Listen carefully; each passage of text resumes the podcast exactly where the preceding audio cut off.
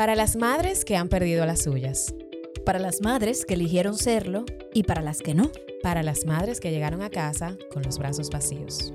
Para las que celebran este día con el corazón repleto de abrazos. Para las madres por elección y para las madres de corazón.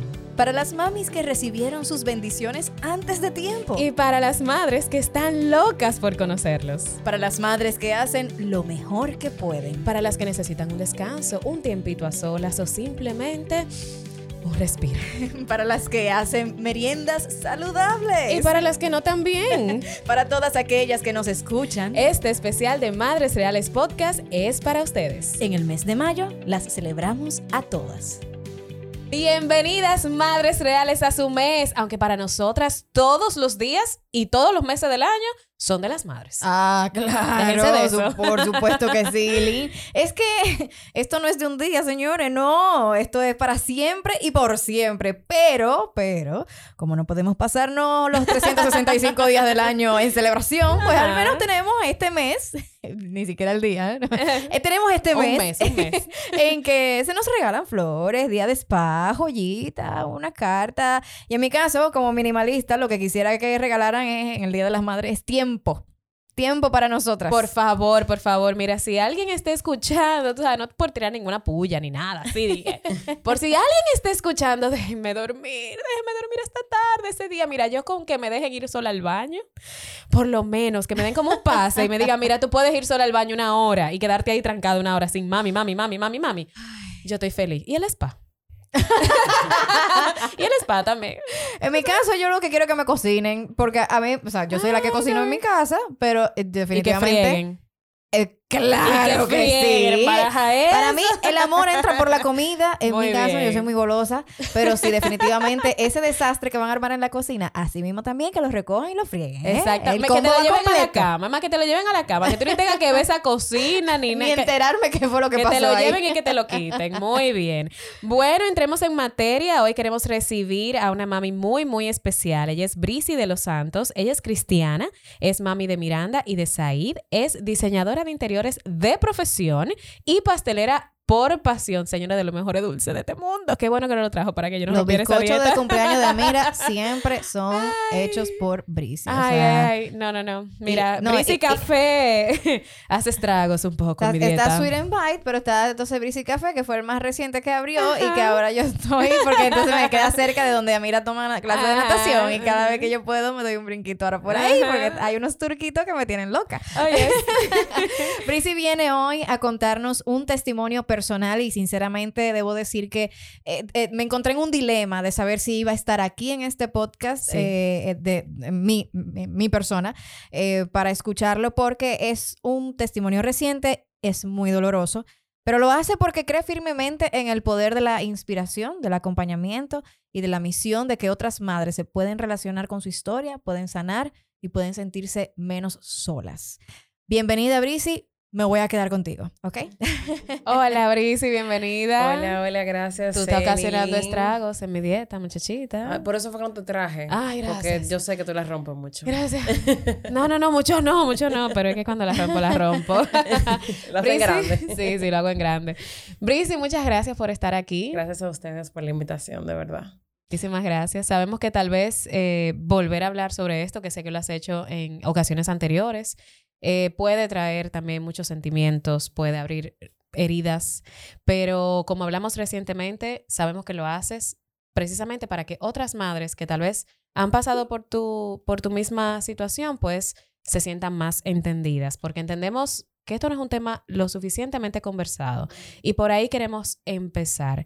Cuéntanos exactamente qué fue lo que pasó. Cuéntanos desde primera persona qué fue lo que pasó. Bueno, eh, Said, mi bebé, que tuviera cinco meses ahora, em, falleció el 5 de diciembre del año pasado, con una semana de nacido. Em, mi embarazo fue súper bien, excelente, todo estaba perfecto, fue en medio de la pandemia que salí embarazada. Eh, un embarazo con mucho reposo, no trabajé ni tanto porque por el tema de la pandemia. Eh, todo excelente hasta el día que nació. Em, yo rompí fuente y fui a la clínica y estaba todo bien. Me hicieron sonografía de emergencia para ver cómo estaba todo y estaba todo bien. Eh, hice mi labor de parto, di a luz. na- Natural. sí, natural. Él, él nació, lloró, todo. Yo pregunté si estaba bien. O sea, lo primero que pregunté, como toda madre recién parida, ¿está bien el bebé? Sí, está todo bien. Eh, eso fue un momento para mí inolvidable, que no cambiaría por nada en el mundo. O sea, poder haber eh, tenido el privilegio de recibir a mi bebé y de tenerlo conmigo, aunque sea por un pequeño momento. Em, luego, en la mañana, cuando, cuando me despierto, porque yo di a luz en la madrugada, entonces me dijeron que como descansa un poco, le vamos a hacer todas las pruebas, porque por el tema del COVID lo vamos a despachar rápido. Ok. O sea, nosotros no, yo di a luz en la madrugada y no íbamos supuestamente al mediodía a la casa, porque como fue parte natural, que no tenía que Sí. tener tanto reposo, o sea, yo podía irme a la casa. Y resulta que el, cuando me despierto en la mañana, la, mi doctora, ella fue también que me, recibió- a Miranda y es una persona en la que yo confío 100% y, y que de verdad fue una pieza clave en, es- en ese proceso para mí porque eh, yo eh, eh, tener confianza en una persona que atiende a tu hijo es algo como que elemental. Y ella fue a la habitación y, y me dijo que el bebé no iba a poder venir a la habitación. Ella fue que te dio la noticia. Sí. Ok. Eh, ella tenía la madrugada, o sea, el tiempo que yo tenía durmiendo, haciéndole eh, pruebas al bebé, porque ya le había dicho a mi esposo que el bebé tenía un quejido. O sea, él respiraba y como que se quejaba al respirar. Ella eh, asumió que porque él no estaba totalmente de término, él tenía 30 37 semanas y pico, yo tenía casi 38. Ok. Entonces ella dice, bueno, a veces hay niños que no hacen como el, el switch de que, que ya nací, ya estoy eh, fuera de, de del vientre de mi madre. Ujú. Y necesita Entonces, un poco de ayuda. exactamente. Con el tema respiratorio y eso. Entonces, tú sabes, no, no, no, como que no le dimos mucha mente porque entendimos que era algo por el hecho de, de, de, de su situación, de que le faltaban unos días, pero todo tranquilo. Pero resulta que no, resulta que sus pulmones realmente no estaban desarrollados para nada, porque supuestamente los varones como que desarrollan un poco más tarde el sistema respiratorio. Entonces, eh, tú sabes que para mí eso fue lo más grande del mundo. Aparte de yo recién parida, con las hormonas revolteadísimas, eh, que te digan que tu bebé tiene una situación de salud que hasta ese momento no era tan grave como realmente se puso la cosa después, para uno es como que lo más grande del mundo. Claro. O sea, es tu bebé que tú estás esperando con ansia, con que yo, o sea, yo llamé, tráeme al bebé que lo quiero pegar. O sea, mi gran preocupación era si se me iba a pegar bien La del seno no si el bebé estaba respirando o no, ¿entiendes? Entonces, nada, ella eh, fue conmigo súper empática y me dijo, tranquila, vamos a hacer todo lo posible porque lo vete bien, vamos a llevarte a verlo. O sea, en ese momento no había pasado. Ella simplemente te dio la noticia de que, De que algo él- estaba pasando. Exactamente, Ok, ok. exactamente. Eh, ella es una, una doctora como que es muy, ella, ella prevé mucho, o sea, se, pre- se preocupa mucho. Ujú. Y, y por un momento yo dije, ay, seguramente María está exagerando. Seguramente la cosa no está tan grave. Ujú. Pero cuando yo fui y lo vi por primera vez, como quien dice, porque cuando tú, él nace te lo ponen aquí en el pecho, pero tú no como que no lo ves así. Sí. Para mí fue muy impactante porque el bebé estaba entubado. Entonces como que la primera vez que yo veo a mi hijo, esa no era como la idea que yo tenía. Entonces ahí Sí. comenzó, ahí comenzó mi duelo con la maternidad realmente. Porque tú tienes una expectativa de, de tu maternidad. Y más yo que ya tenía Miranda, o sea, ya yo sabía lo que iba, entre comillas. Y, y de verdad fue muy difícil. Fue muy difícil eh, verlo en esa situación de yo no, no poder tampoco hacer nada al respecto. También de impotencia, de que no te puedo cargar, no te puedo tocar, no te puedo disfrutar, que era lo que yo pensaba hacer en este momento con, contigo. Y, y- y es difícil. Y luego, nada, yo tuve otro día en la clínica y ese segundo día, que fue el domingo, ese día yo estaba grave porque yo decía, ok, hoy ya me voy. Ya me voy y lo dejo. Y es súper difícil tú pensar en tú irte a tu casa sin tu bebé. Tú vas a la clínica a dar a luz y tú te O supones sea, que te te, vas dieron con tu de bebé. alta y, y- y- Pero pero, se quedó. pero tenías que irte de la clínica, o sea, no- no Sí. podías quedarte por el tema del COVID. Exactamente. Dios mío.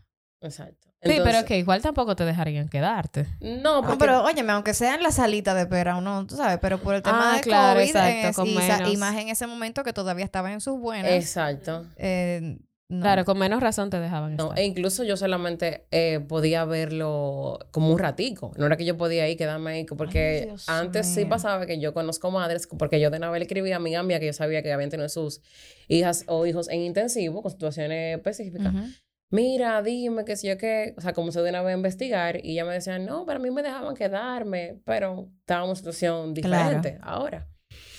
Y ese día, el domingo, de verdad que fue horrible. Como que yo y Sailin, esa silla, yo me monté en la silla de ruedas, dando, o sea, yo me desperté dando gritos. Yo creo que yo no, no dejé de dar gritos hasta que yo llegué a la casa y vi a Miranda, porque yo no podía permitir que tampoco ella me viera en esas condiciones. Sí. Y, y cuando Miranda nació, Miranda es tu niña que tiene Dos dos, años, años, ahora exacto. mismo. sí. cuando Miranda nació, hubo una situación con Miranda que fue en el parto, yo me puse súper nerviosa, ella se le fracturó la clavícula, entonces fue un tema porque ella tenía, o sea, no moví el brazo para nada y yo me fui el camino entero a la casa con Miranda cargada llorando. Y yo decía, Dios mío, no puede ser que yo dije, wow, voy a tener un regreso a casa, idealicé, un regreso a casa eh, Diferente. diferente. Y sí, fue diferente, pero fue peor. Porque yo ni siquiera tenía a mi bebé conmigo. Y también me fui el camino entero llorando. Como que fue muy frustrante eso para mí. Sí. Eh, y nada, el, pasaron los días y el bebé se iba complicando, se iba complicando. O sea, fue complicación tras complicación, complicación tras complicación. Gracias a Dios, como dijo ahorita mi doctora, la amo porque eh, de verdad yo sé que ella hizo todo lo posible por mantener a mi, a mi bebé con vida.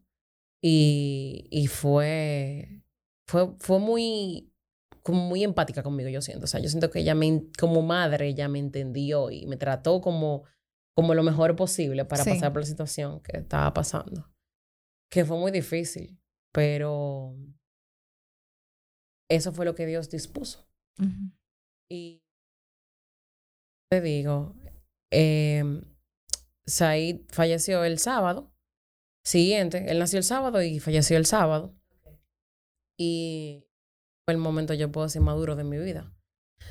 Que me digan que mi bebé se fue, porque ese era mi miedo. O sea, el miedo que yo tenía la semana entera era de que eso pasara. Y la expectativa que teníamos, o sea, mi esposo y yo no dormíamos, no comíamos. Era como una, una ansiedad constante de cada vez que sonaba el teléfono, ¿qué pasó? Te llamó Mayra, ¿qué te dijo? Ujú. ¿Qué, fue? ¿Qué pasó? O sea, era como esperando, mm, o sea, esperando que no pasara lo que pasó. Sí. ¿Tuviste momentos en que pudiste visitarlo en esa semana? Yo iba todos los días a verlo. Obviamente 15, 20 minutos. Eh, era súper difícil porque cada vez que yo iba, eh, no era como que, ay, él está bien hoy. No, mira, le tuvimos que poner esto porque encontramos otra complicación. Encontramos otra complicación. Y como que, de verdad, yo te puedo decir que esa semana fue la más difícil de mi vida, pero igualmente, eh, gracias a Dios, porque esa semana pasó, yo pude tal vez afrontar la partida de él de la mejor manera, porque esa, esa sensación de ansiedad y de, de vacío y de desesperación, lo que me hizo fue desear buscar de Dios más que nunca. O sea, Sí. yo eh, conocí al Señor de- de- desde muy joven, pero definitivamente cuando uno tiene situaciones en el mundo de sufrimiento, de ansiedad, de desesperación, uno se da cuenta de una necesidad que no tiene de realmente, de que nada en este mundo te llena, solamente su presencia. Entonces, esa semana, lo único que a mí como que me, me llenaba o me, me, me, me permitía como, como estar eh, eh, cuerda, por decirlo de alguna forma, era yo estar orando, orando, orando, o sea, lo único que yo podía como que, que me daba como algo de, de tranquilidad. Y yo pienso que si esa semana no pasa y yo no paso por ahí, tal vez en el momento que como que, que pasa lo que pasó, no me, me agarra como fuera de base, yo diría, como que no me agarra como con fe, no, no me agarra Más como... fortalecida. Exacto. Y mira, no fue fácil. No fue fácil. O sea, yo decía, yo me voy a morir, yo no puedo, si esto pasa, yo no sé, yo, yo siempre digo, si a mí me lo dicen, antes de que, ah, mira, tú vas a pasar, tú, tú vas a tener un bebé y el bebé va a fallecer, yo digo, ah, no, ese día yo me muero. Porque una madre lo, lo último que está esperando, que, o sea, perdóname, Seni, porque de verdad estoy hablando y me siento a veces como medio incómoda. No, porque, no, tranquila, tranquila. Porque yo sé que para una mamá embarazada lo único que no tiene es ilusión y amor para sus hijos. Sí, es imposible como que quepa durante este proceso de embarazo una idea de, bueno, podría pasar esto. Lo cierto es que podría pasar, pero uno no quiere darle cabida a ese pensamiento. Entonces ese es el punto, que yo digo que también ahora yo perdí la inocencia con relación al embarazo, porque en el momento que si Dios lo permite, yo vuelvo a tener un hijo, ya yo no voy a tener como inocencia, no de que, ay, estoy embarazada, qué ilusión, es como que, ay, estoy embarazada, Dios mío. Esto es una posibilidad. Eh, en ese sentido, y lo hablamos anteriormente, te entiendo. No te voy a decir que perfectamente, porque aunque la pérdida de, de un hijo, eh, no importa la etapa, duele, sí yo soy partidaria de que tal vez no duele igual. Yo sé que hay, personas que dicen que no, que sí, pero yo no puedo comparar mi situación con la tuya. La verdad es que no lo, no lo puedo hacer porque yo no vi a mi bebé nacer, yo no lo tuve en mis brazos y no fue para nada igual. Y lo digo a, a conciencia pero duele. O sea, no te voy a decir que no. Y cuando tuve el tercer embarazo, cuando tuve a Tiago, sí, es lo que tú dices. Uno se siente, uno se siente, es lo que tú, es como que, es verdad, esa es la, esa es la, nunca lo había escuchado de esa forma, pero es verdad que uno pierde la inocencia. Con mi primer embarazo yo lo anuncié a las seis semanas. Y yo nunca tuve en mi mente que los primeros tres meses, que uno tiene que guardar esos tres meses, porque eso nunca estuvo en mi mente. O sea, esa posibilidad nunca estuvo en mi mente. Entonces, es lo que tú dices. Sin embargo, algo que de verdad te tengo que, eh, bueno, de verdad admiro, lo admiro, es que está siendo vocal sobre algo que de verdad que no se habla. O sea, hay muchas cosas de la maternidad que no se hablan. Esto en específico se habla muchísimo menos. Tal vez por las mismas heridas, por el mismo dolor. ¿Por qué tú estás puede decidiendo? que se hable, pero se minimiza. Se minimiza, exactamente. ¿Por qué tú sientes que es importante contar este testimonio y hacerlo, lo has hecho ya varias veces. ¿Por qué es importante seguirlo contando? Mira, yo desde que mi bebé falleció, en la misma clínica, yo dije, Señor, eh, con cero fe, o sea, con cero fe. Porque te voy a decir la verdad, uno pierde la fe. Por más fe que tú tengas, tú dices, Dios mío, me diste la espalda. ¿Por, qué, tú permitiste que me pasara eso? O sea, ¿por qué si tú sabes que yo amo a mi hijo, si tú sabes que, que yo lo iba a cuidar, que yo lo deseaba, ¿por qué si hay mujeres que no quieren a sus hijos, por qué sí lo pueden tener? O sea, uno se llena de, de cuestionantes y de cosas que luego con el tiempo, como te digo, ya hace cinco meses y unos cuantos días que pasó. Y ya yo puedo decir que la misma brisa de 5 de diciembre no es la misma brisa de hoy, para nada. O sea, eh, yo sé que el Señor va a seguir trabajando en mí porque todavía me falta mucho muchísimo. Yo pienso que esto es un duelo que, que se aprende a vivir con él. Exacto. Y como hablamos ahorita con Ceni, las cosas que te pasan en la vida, tú o te quedas ahí o tú decides eh, cómo utilizarlas para el bien de otras personas. Porque lamentablemente yo hubiese preferido no tener que, que, hablarle a nadie, ni tener que aconsejar a nadie, ni servir de consuelo para nadie. Pero si el Señor decidió que eso me pasara, pues entonces yo eh, entiendo que mi dolor y la vida de Said, yo tengo que darle, o, o él tiene que ayudarme a darle un significado y un porqué, porque yo soy fiel creyente de que Dios no se equivoca y de que Él tiene control de todo de todo, o sea, de que, de que la vida de Said tuvo siete días bajo su cuidado y que él permitió que él viviera siete días y que esa fue su vida completa. No fue que él se fue a destiempo, ni que tú sabes de que Dios te libró, Dios no me libró de nada. El, el plan de Dios perfecto era que mi hijo naciera, muriera siete días después. O sea, no fue que, ay, salió mal y el bebé murió. No, eso, eso, eso tuvo planificado, eso es lo que yo creo. Tuvo planificado desde siempre.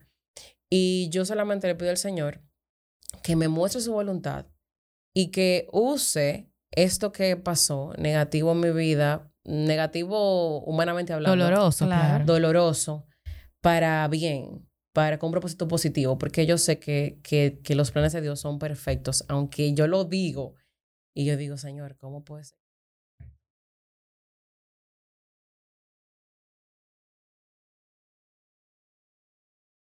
Pero, pero sí, sí, son perfectos y aunque no lo entendamos, él tiene un propósito con cada cosa. Entonces yo entiendo que, como hablamos ahorita también contigo, Eileen, que hay muchas madres, más de, la que, de las que pensamos, que pasan por situaciones como estas, lamentablemente.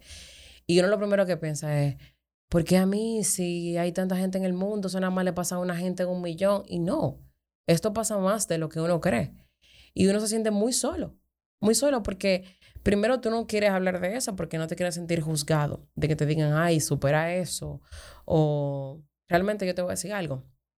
Con las únicas personas que yo hablaba y yo sentía como algo de consuelo, era con personas que habían pasado por algo similar. Porque el que no ha pasado, lamentablemente, no te entiende. Y puede hacer comentarios muy hirientes y no necesariamente... En desconocimiento. Exactamente. en desconocimiento y yo sé que a veces las personas hacen esos comentarios pensando que te están ayudando porque, ah, eh, porque se han dado tanto esos comentarios y han venido durante tantas generaciones que se piensa que eso es lo que se tiene que decir. Exactamente. Entonces hay, que ir desmontando eso con, con testimonios como el tuyo que tú digas, no, no le digan eso a una mamá. O sea, no, nos hace sentir mal. Y antes uno tenía que sonreír y quedarse tranquilita porque no quería ofender al otro. Cuando tú te sentías adolorida por ese comentario, pero tú no querías ofender al otro porque te había dicho eso, entonces te quedabas tranquila. Pero ahora existen estas plataformas, estamos creando estos espacios y nos estamos, nos estamos sintiendo valientes de decir, no me diga eso. No me diga eso, que eso me hizo sentir mal. no me diga que yo voy a tener otro. Eso, ¿qué? Exacto. Vamos a, quizá, no, no voy a decir enumerar, pero de las cosas que te acuerdas, igual tú, Linked, pero también pasaste por algo similar. Eh, esas frases que dicen que sabemos que con toda la mejor intención del mundo, pero que deben eh, repautárselas antes de porque no, no son las más hay, sí hay que parar. Eh, no son las más adecuadas para esa etapa. Cuáles serían esas eh, cosas que se escuchan con frecuencia y que ya no mira lo primero que yo por decisión propia como que decidí yo me hablé y yo dije no si no no le o sea no te molestes con esa persona no no claro. porque lo estamos hablando desde la ignorancia. O sea, uno mismo, uno mismo antes de pasar, porque me, o sea, me, yo me siento identificada, yo veo situaciones así, a mí me afectaba mucho. Yo no sé por qué a mí siempre me afectó mucho el hecho de que una mamá perdiera a su hijo. O sea, yo no... Yo es humana, muy empática. Sí, pero... Y sabes que es un dolor. Sí, pero como que la gente lo ve como que, ay, un bebé. A veces como que la gente lo ve así, eh, como que, como mira... O, o no, ni siquiera el bebé. Eso fue un embarazo. Exactamente. Eso fue un embarazo y eso no es nada, ya va a tener otro. Exactamente. Tú eres joven. Tú puedes tener otro. Pero la fábrica quedó intacta. Exacto. Y tú en tu Gracias a Dios. Tú no sabes si la fábrica quedó intacta. ¿Por qué tú haces ese comentario? Porque tú no sabes si yo... Este era el que podía tener. Exactamente. O mira, tú tienes más hijos. Tú tienes que ser fuerte por tus hijos. Ok, yo tengo que ser fuerte, pero yo soy un humano. Yo siento y padezco. Y vivir el duelo, o sea, el duelo hay que vivirlo. Es necesario y es saludable. Claro. El que no vive el duelo se está haciendo daño. Y cada quien lo vive a su manera. Claro, cada quien lo vive a su manera. Por ejemplo, yo te puedo decir que ahora yo puedo hablar de Said sin, por ejemplo, tal vez quebrarme. Eh, porque ya hace un tiempo, y no porque no me duela, yo te puedo decir que, que mi corazón llora diariamente por mi bebé. Y hay días en que yo lloro como el primer día. Y no fue porque que yo y para atrás, que no, lo que pasa es que el dolor no es lineal, o sea, esto es algo, como dicen los psicólogos, una montaña rusa, que un día tú estás aquí, un día tú estás, abajo y pasan cosas en la vida que también te detonan, situaciones que pasan, que, que, que se le junta a todo uno, pero, ¿qué te digo? No te puedo como enumerar, pero yo lo que siempre he dicho, como que, como que si yo me siento mal, no me diga, ya, no te sientas mal, supéralo. No desestimes ese, ese dolor de esa persona o ese sentimiento, porque cada quien se siente como se siente. Y tú, si tal vez tú entenderías que tú no actuarías igual en esa situación, está bien, pero tú, tú estás hablando de ti. Si esa persona quiere durar 10 años llorando por 10 años, déjalo llorar. Claro, al menos que sea, tú sabes, ya una situación que sea de que yo me estoy dañando a mí misma, que estoy teniendo una depresión, que, que, voy a dañar a otros, tú sabes, ya es diferente, pero si es algo que, que tú lo vives saludablemente o, o, si tú me quieres ayudar, dime, mira, mira esta psicóloga, eh, deja que te acompañe, pero no eh, como queriendo sacarme rápido de ahí. ¿Tú sientes que la sociedad no le da el justo puesto a un, a un bebé que ya no está con nosotros de manera, de manera presente, porque en la lo normal es que los hijos no se vayan primero que los padres. Eso, eso no es lo que nadie desearía, tener que ver un hijo eh, partir. Entonces, ahorita lo estábamos conversando, pero tú sientes que la sociedad no le da el puesto que le tiene que dar a Said. Como que la gente dice, no, tú eres mamá de una solamente, porque una es la que están viendo. Yo te digo, yo por eso siempre digo que yo soy mamá de Miranda y Said. Y, y yo hablo de mi hijo abiertamente, sin tabúes. Y siempre digo mi bebé, mi bebé, mi bebé, porque él es mi bebé, aunque no esté eh, físicamente conmigo. Pero sí, yo entiendo como que a veces, no creo que sea mi caso, gracias a Dios, porque yo creo que también depende de cómo tú misma eh, le des como importancia o le des el, la posición. claro. Porque eso yo lo hablé con mi esposo desde el primer día. Yo dije, mira, yo no quiero que Said sea como que borrón de cuenta nueva. Eso fue lo que pasó y vamos a hacer otra vida. O sea, yo quiero que Said sea parte de nuestra vida, de nuestra familia y que en el momento que sea prudente, decirle a Miranda, mira, tú tuviste un hermanito, pasó esto y esto, y cuando si llegamos a tener más hijos, hasta también a sus hermanos, y que hayan fotos de él en, la casa. Y que en Navidad, si vamos a poner bolita en el arbolito con el nombre, está el nombre de él. O sea, que él esté, porque él fue parte de nuestra vida o sigue siendo.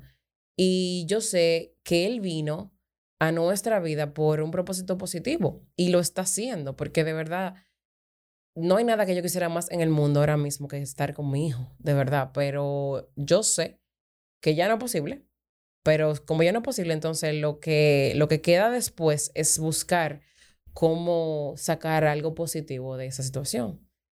Y, y yo digo que, que sí, que es verdad, que a veces como que la sociedad entiende que no, tú eres mamá de una, ya tu bebé no está, tu bebé se fue, supéralo y en la mayoría de los casos, sobre todo los, los casos que son pérdidas como la tuya, de embarazo, eh, es así, pero yo entiendo que eso está cambiando y que yo, por ejemplo, ahora en redes veo muchas personas que tienen redes dedicadas a eso y han normalizado un poco la parte de, de, de, de tu ser una mamá de angelitos, como dicen, o, o tu ser una mamá que está eh, que tú eres mamá, aunque, porque en mi caso yo tengo una hija, pero si yo, por ejemplo, no tuviera ningún hijo, fuera mi primer hijo que yo perdí, también. yo sigo siendo mamá. Claro, también.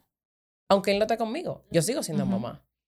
Pero es difícil porque la sociedad no lo entiende así. Pero yo entiendo que ahora se está hablando mucho más del tema y que la gente como que está un poco más consciente de la situación y es más empática. Claro. ¿Tuviste un acompañamiento eh, psicológico, profesional, eh, para superar, no superar, porque obviamente todo, como dijimos, no se supera, pero para pasar esta primera etapa en la que todo estuvo muy reciente? ¿O fue algo que lidiaron entre ustedes en familia? ¿Cómo, cómo fue que se manejaron? Eh, sí, yo tuve acompañamiento, yo, eh, con, con, una psicóloga, eh, bueno, con Angie. Ajá. Angie Esteves. Eh, Angie es un ángel, de verdad. Ella, ella para mí fue de mucho apoyo. Pero mm, la verdad es que como familia también, mi esposo y yo, tú sabes, nos... Porque también el papá tiene un duelo, no solamente la mamá. Es difícil para ambos. Y si la situación a veces no se maneja en conjunto y uno no entiende que el otro también tiene un duelo, porque a veces uno se vuelve un poco egoísta. Como que entiende que yo estoy triste porque es mi hijo, no sé qué pero también es su hijo. O sea, tú tienes que tener también consideración con él.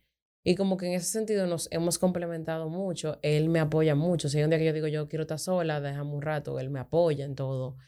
Em, y eso ha servido mucho como para ir avanzando poco a poco en el proceso.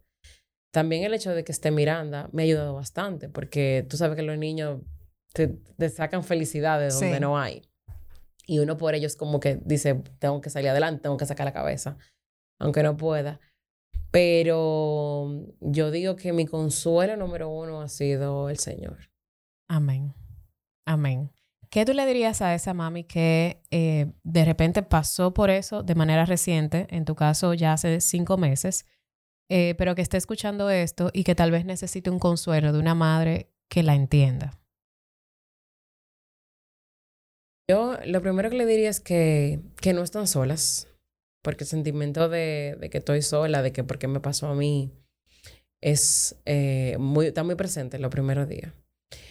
Que no están solas, que, que se aferren al Señor primero.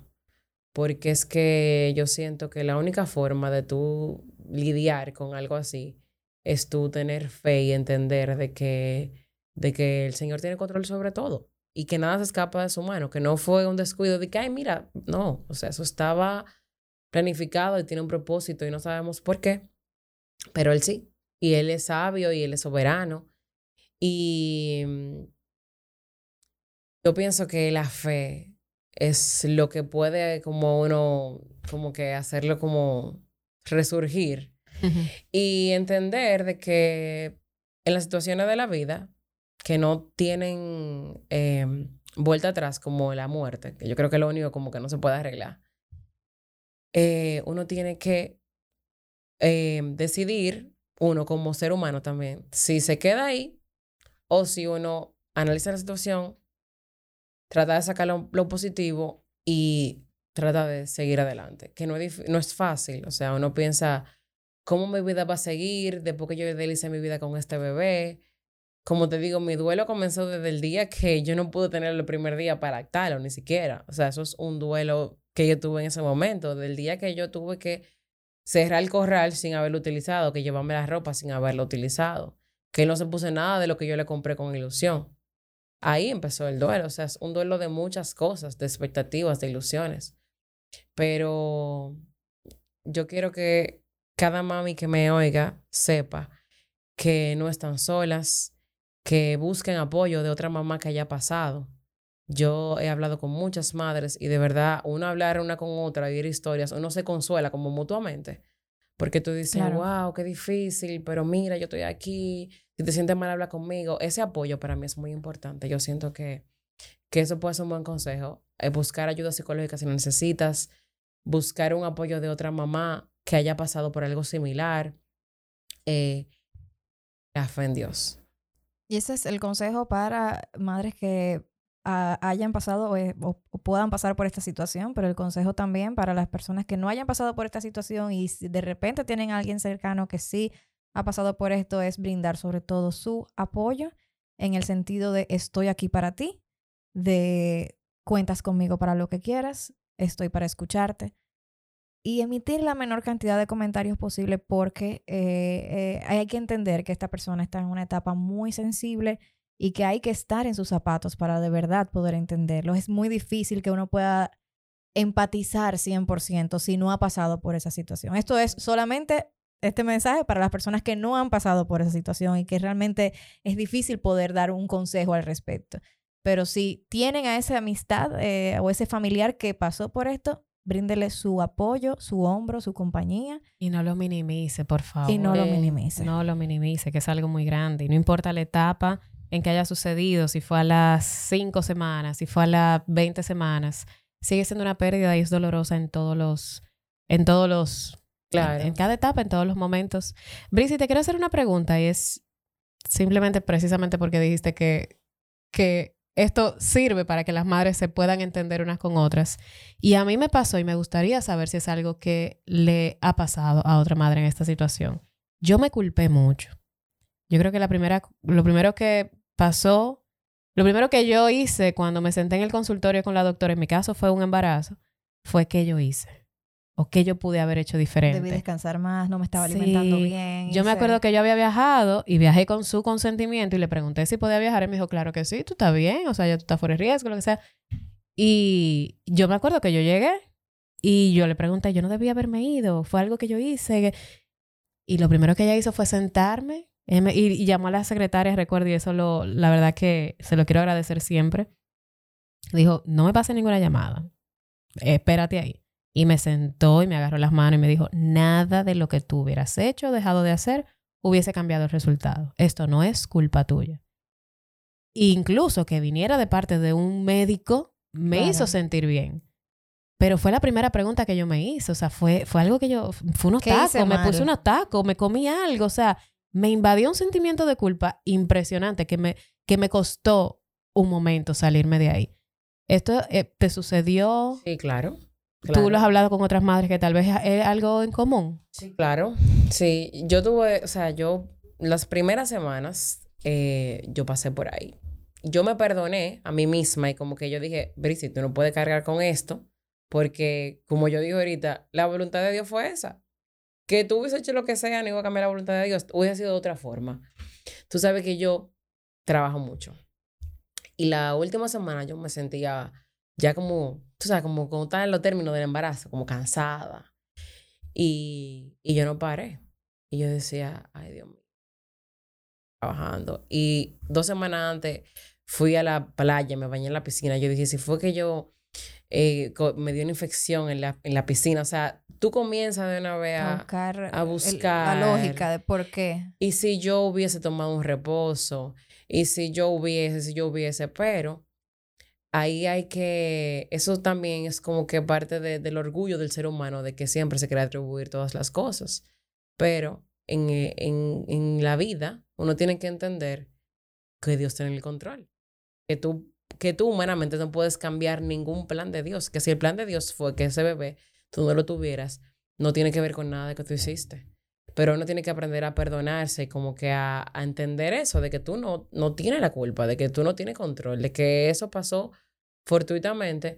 Y muchas madres que yo conozco, por ejemplo, que son muertes súbitas, también se culpan. Dice, si, si yo hubiese ido a verlo dos minutos antes, si yo no lo hubiese podido dormir en su cuna. Bueno, tengo una mami que, que le pasó la muerte súbita haciendo colecho.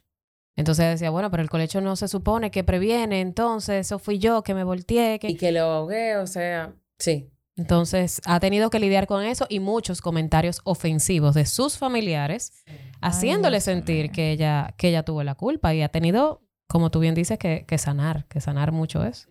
Sí, eso es un trabajo de tú perdonarte y entender que Dios tiene el control.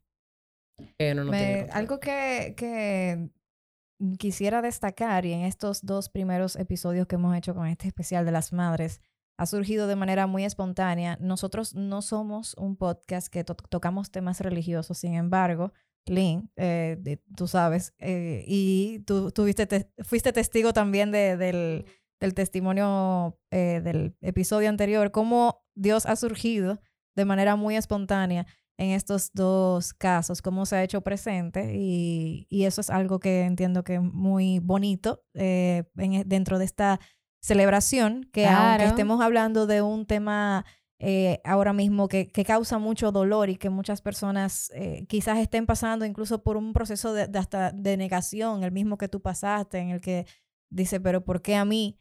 eh, cómo de todas maneras él se ha hecho presente y, y, y cómo es el que nos da la fortaleza para poder eh, sobrepasar todas estas situaciones típicas de la maternidad, unas más típicas que otras, pero definitivamente hace falta su presencia para esto. Y cuando Brisi dice que, que todo pasa por un propósito, eh, no muchas personas saben, pero Madres Reales nace por, e, por, por, eso. Por esto, o sea, por ese testimonio, por eso, por esa situación por la que, por la que atravesé. Precisamente por eso, porque cuando lo vine a contar en mi red personal y me di cuenta de tanto, a mí me dieron like. Ok, le dieron like a la foto y ay, qué lindo, qué pena que te haya sucedido Pero el esto. DM, yo me imagino. Pero el mensaje directo, o sea, estaba, eh, eh, o sea, estaba explotándose de amistades que yo ni siquiera sabía que habían pasado por ahí. Y yo decía, wow, pero esto se tiene que visibilizar. O sea, no es visibilizar que, que esas historias, sino visibilizar que tal vez es algo por lo que pasan muchas madres y lo atraviesan solas, porque no, no conocen a otra persona que lo esté viviendo y como tú bien dices, al final no hay nadie que te entienda más que alguien que haya pasado por lo mismo que tú. Entonces, de verdad que te, que te aplaudo eso porque desde el primer mes eh, que, que, pasaste por, por ahí, lo contaste en el podcast, de, en otro podcast de maternidad del Club de las 4 AM, a la cual le mando un fuerte abrazo a todas las chicas de allá. Y de verdad que es admirable, es admirable porque es lo que tú dices, al final, que tenga un propósito esto que Dios permitió que pasara. Así que Muchas gracias también por venir y contarlo aquí para que otras madres se sientan acogidas. Gracias a ustedes por ambas, por su solidaridad para conmigo desde que se enteraron. De verdad que les agradezco que hayan sentido conmigo. Eso es algo que también a uno como que lo llena, saber que hay gente que, que siente, que dice, wow, lo siento de verdad. Eh, son palabras que parecen como cliché, pero no, uno sabe cuando vienen del corazón.